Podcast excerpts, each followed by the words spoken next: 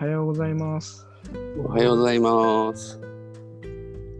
成長への進行に基づく習慣の基礎は早起きにあり、だって一日は朝から始まるということで、今日1月3日日曜日も朝から始めております。サンラジです。今日のテーマは、ロマンス部ということでこちら。なぜ人によって結婚を願う時期がこんなに全然違うのかという山田さん提供のテーマですね。まあ、今日ちょっと山田さん聞いてないみたいなので、こちらのテーマについて話していきたいと思います。よろしくお願いします。よろしくお願いします。前振りがね、そのパッと思いつかない。あ、間違えた。間違えました。はい、ということでですね。しっかりと思います。はい。えー、ちょっと喋ってみようかな。はい。あのーその質問の意図というか、そこの辺がちょっと、えー確実に理解できてないんですけれども、えーなんで結婚の時期がこんなに異なるかっていうところなんですけど、まあなんで結婚したいのかっていうところにも関係してくるのかなって気もするんですけどなんか私の場合は結婚願望はやっぱりもう早くからあって正直なところ高校生ぐらいから早く結婚したいって思ってました。っていうのはなんでかっていうとあのーなんかもう安定した結婚イコール安定っていうイメージが自分の中にあってだからこの安定した生活を送りたいって思ってたんですね 当時。で、まあ、結婚してみて結婚が安定かって言ったら、えー確かにこ、えー心の安定な部分もあるしでも日々日々がこう創作活動というか制作活動というか、えー日々作り上げていくものだし、えー決してそのなんだろう結婚してから、えー安心感が得られるっていうものでもないしっていうことはすごくこう実感はしているんですけど私の場合はなんかこう結婚イコール安,、安定安心っていうなんかそういうイメージでいたからなんか早くその安定が欲しかっただろうなと思います。なんか全然参考にならない意見なんですけど、えーなんで結婚したいのかそのね魂レベル的にこう魂の半身さんと会ってっていうのがちゃんと確立してる状態だったらいいんですけどなんか漠然と結婚みんな結婚してるから結婚したいなっていう状態の時って結婚に対する理想とかイメージとかそういうのがあってそれが欲しくなる時期が変わってくるから時期が変わってくるんだろうなっていうことを思うとまあ私の場合はそんな感じでした。まるありがとうございます。なるほど、そういう切り口。私は、ありがとうございます。少し、結婚願望っていうのはですね、やっぱり、うーん、昔20代、30代の頃は、あんまりなかったですね。っていうのも、うん、なんでなかったのかなって今考えた時に、やっぱり、ちょっと死にやっぱり反抗してたから、だから、死からこう、まあ、いつ結婚するんだっていうことを言われても、ああ、そのうちみたいな感じで、いい答えが出せなかったんで、そういう後悔はありますよね。で、昨日は、まあちょっと妹のご夫婦、まあ妹がね、いまして先に結婚したんですけど、そう思いまして、一緒に、えーまあ、正月なのでね、遊んできましたけども、やっぱり、そういう、先にね、こう、結婚が 妹がしたのを見るとね、あの、やっぱり自分としてもこう、葉っぱをかけられてるなっていうことは思いましたよね。で、夜ちょっとあの映画ララランドって言いましたけども、あれも、そのね、男性と女性が、まあダンスなんかを通じてこう、交わるっていう ストーリーなんですよね。もう結局こう、最後にちょっと自分が予想してなかったストーリーになったんで、自分としてはこう、はまあある意味でこう、あのー急げよっていうか、なんか自分に自身がこう、その登場人物になりきると、あ、やべえ、急げっていう方とですね、インスピレーションが与えられたのかっていうことで、あのーまあ、実際問題こう、結婚でもか営む家庭生活っていうのはこう、ある意味こうね、本当に仕事とか、まあ本当に、あん修行っていう場においては変わらないんだなっていうのをね、ちょっと昨日の映画を見て感じたんですよね。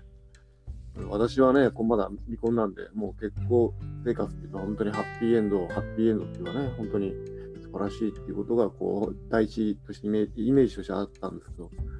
なんかこう、淡々とこう、淡々とっていうか、こう、与えられた役割をただこなす、ただ、ただただこなしていくっていうか、こう、まあ、ある意味、こう、そういう、なんていうのかな、えー、まあちょっと、ある意味、見方が変わったんで、それが、それはそれとしてよかったんですけども、ただ、そうですね、まあ私も40になったんで、えー、急がなきゃっていう気持ちはまあ開かないと思うんで、本当に、えー、元旦早々ですけどね、正月、えーしっかり、朝から、充実した生活を送っていきたいと思います。以上です。ありがとうございました。ありがとうございます。ありがとうございます。ありがとうございます。もうまだちょっと捉えきれてないんですけど、うんと、ねまあ、似たようなテーマってたくさんあるなって、例えば、えーなぜ人によって勉強をしようという思う時期が全然違うんだろうなぜこう働きたいっていうふうに思う時期がこんなに違うんだろうとか、まあ、こう人は違うから違うっていうこうところで、えっと、違うことって山ほどあるので、こうなぜここの違いに注目したのかみたいなおところがこうあって、なんかまあここのテーマっていうところににこう伝えていけるのかなっていうふうに思ったので、ちょっと、お何を話そうかなというふうに迷ってはいるんですけど、うんまあ、なぜと言われれば、もう与えられた運命的なものの違いも当然あるだろうし、まあそういったものを信じないっていう方にとっては環境の影響かなとは思いますね。ご両親の結婚のイメージが良ければ、ああ、結婚っていいものだなっていうふうに思ったなら、なんいいものって早く欲しかったりするだろうし、逆にこう両親やまあその周囲と例えばなかなかうまくいかなかった。だからこう自分を理解してくれる人は欲しい。理解してくれる人は結婚相手だって思っていたら、それを補うためにそういう人を探すかもしれないし。だそういった形で、それがポジティブな背景から来るものなのか、ネガティブな背景から来るものなのかもあるだろうし、まあ、それがネガティブから来ようが、ポジティブから来ようが、それを通して、それがよりフラットになっていくっていうこともあるだろうし、まあ、って思うと、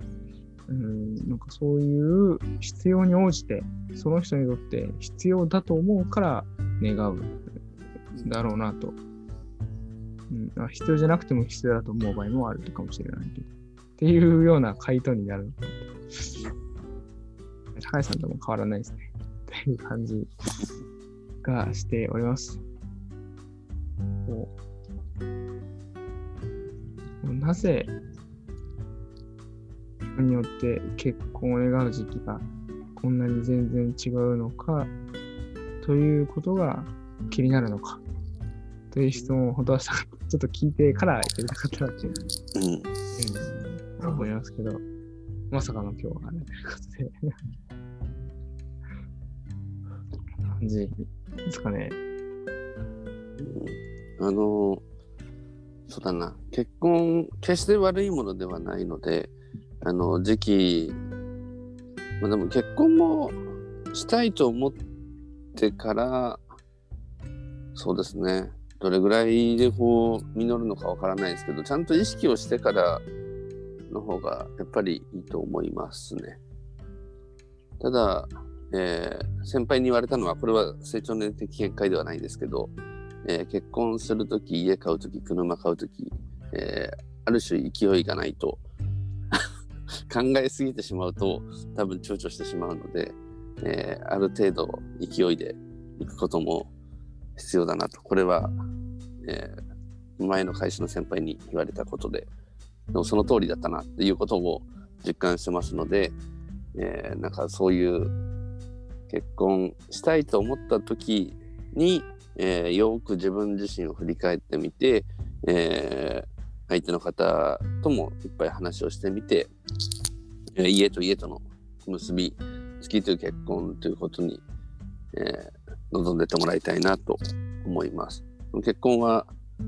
いいですよ。日々発見だし、えー日々ありがたいですし、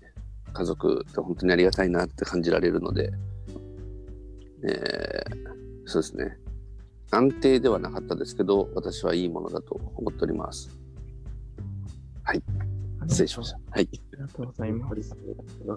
将来教育ありがとうございます。取り越し苦労をしないようにということですね。取り越し苦労をしないように。はい。すごい。感じでした。よかった。まとめてくれて。1月3日日曜日のアンナジは、ひどき日記です。虚栄を去り、見栄を求めず、競争心をなくしてただ神を表現しよう。虚栄を去り、見栄を求めず、競争心をなくしてただ神を表現しよう。そのままの感まじでいきましょうさに結婚。生活ですね。はいで、えー1月3日日曜日のサンラジでした。明日のテーマは、あ、明日、明後日のテーマは、明日が結びを学ぶ研修にですね、アニマとアニムス、そして結ばれるということ、本論の目的、はじめにということで49ページから54ページ。で明後日が、これ予定ですけど、文化に含まれた性別ということで、結びの概念の話が、ま、性別に関するところなので、え文化や文化に関しても、男性的な文化とか、女性的な文化的建造物とかあるだろうと。そこで、そこの、そのあたりを話していけたらなというふうに思っております。また、今週、来週、今週でいいか、木曜日、2021年のサンラジを考えるということで、もしサンラジ君という人がいたら、どんな風にしていきたいのかということを考えていきたいので、いつもはリスナーの方もぜひこの日は長めにやりますので参加してみてください。ということで、1月3日日曜日のサンラジオ終わります。ありがとうございました。今日のゲストは、牛田鈴木高橋。あ、高橋さんかそれいます。でおはようございます。愛元気に。ありがとうございました。ありがとうございました。あ